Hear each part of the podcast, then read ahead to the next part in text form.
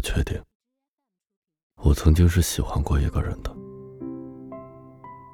我喜欢他的样子有很多种，是收到他的邀请，在房间里活蹦乱跳的样子，是洗澡洗到一半，用毛巾擦擦手，回他消息的样子，是一个人坐着夜车，出现在他面前的样子。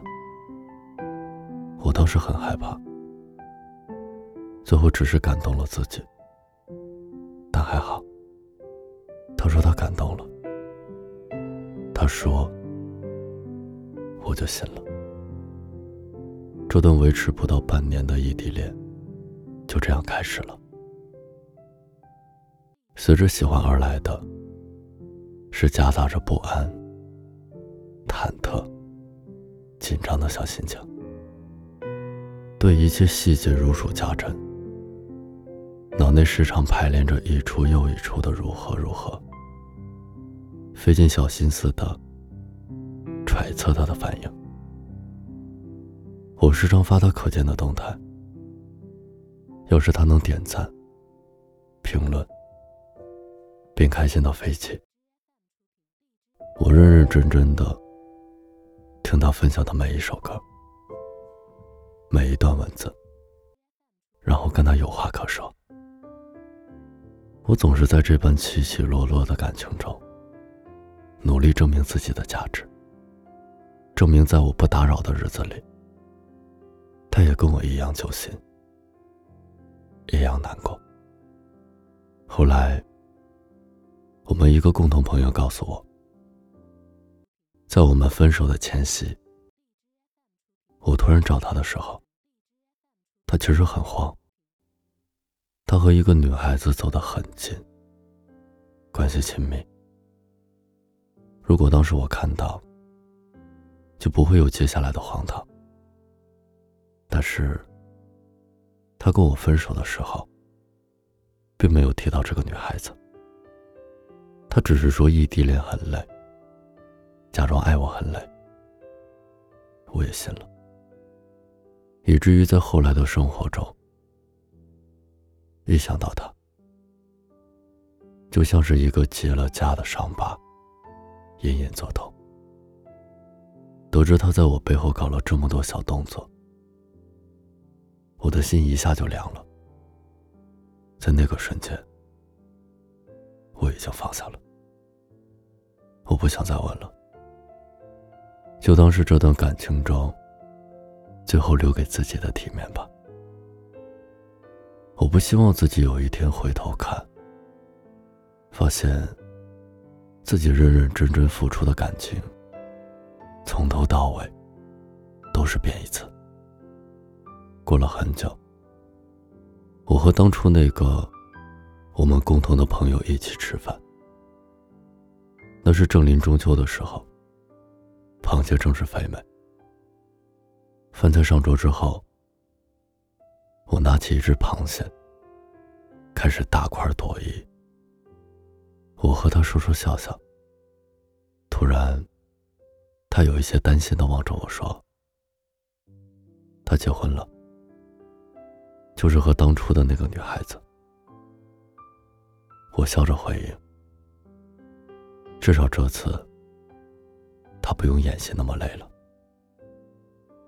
我们有一搭没一搭的聊着，我熟练的把螃蟹掰开，去掉鳃，取出整块的蟹肉和蟹黄，沾着撒满了的蒜末和醋，一口吃下去。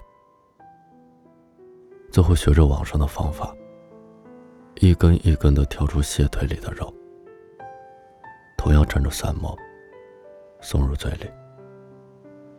直到我吃完一整个蟹之后，我发现自己心情平静，明白到，原来自己的情绪已经不会再为他地震了。大概从开始到结束，失望是累积的，但是感情死掉，只是心凉的一个瞬间。可能很多人都有类似的感受。一个曾经那样喜欢的人，最后竟然也变得没有那么特殊了。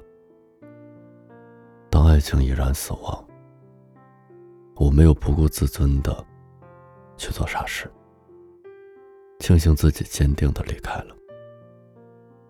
现在，我可以站在旁观者的角度去回忆这些。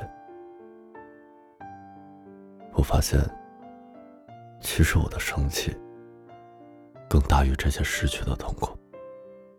在喜欢这条路上，有风沙，有岔路，有惊喜，有落空，更有不可抵挡的卑微与骄傲。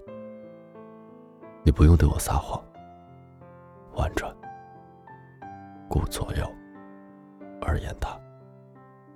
我并不生气你的拒绝，我只是生气你在浪费我的时间，所以，我不会再为你做任何事儿了。我会结束与你有关的所有，删掉微信，拉黑微博，删除彼此所有的好友关系，从此就消失在生活中。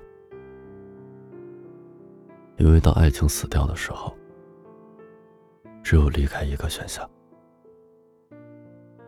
其实，相对的，你喜欢的那个人，对你的所有爱死掉的时候，他已不再愿为你做任何事儿了。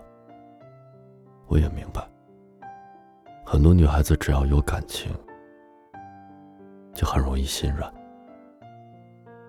但是如果对方看你的眼神里没有了光芒，甚至冷酷无情，多半是感情为复制了。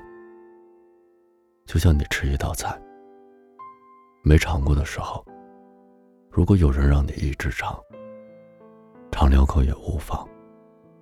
如果吃过之后，觉得特别难吃，已经果断拒绝再吃。这个时候。如果再有人在你面前一遍一遍让你再尝，反而会招来反感。至于一心想着我要是变得更好，他就会回来的。于是做着各种各样的事给对方看。可事实是，他根本不在乎。不管你有没有变好，不爱了，就是不爱了。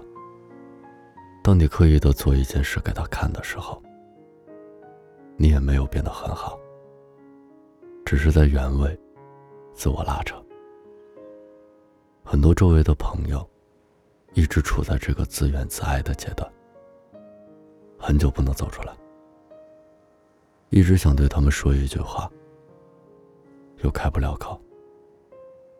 不要继续了，我看着都心酸。所以，在这个时候，不要再苦苦哀求了。挑一个阳光正好的清晨，安静的离开吧，也算是给爱情留下最后的余地。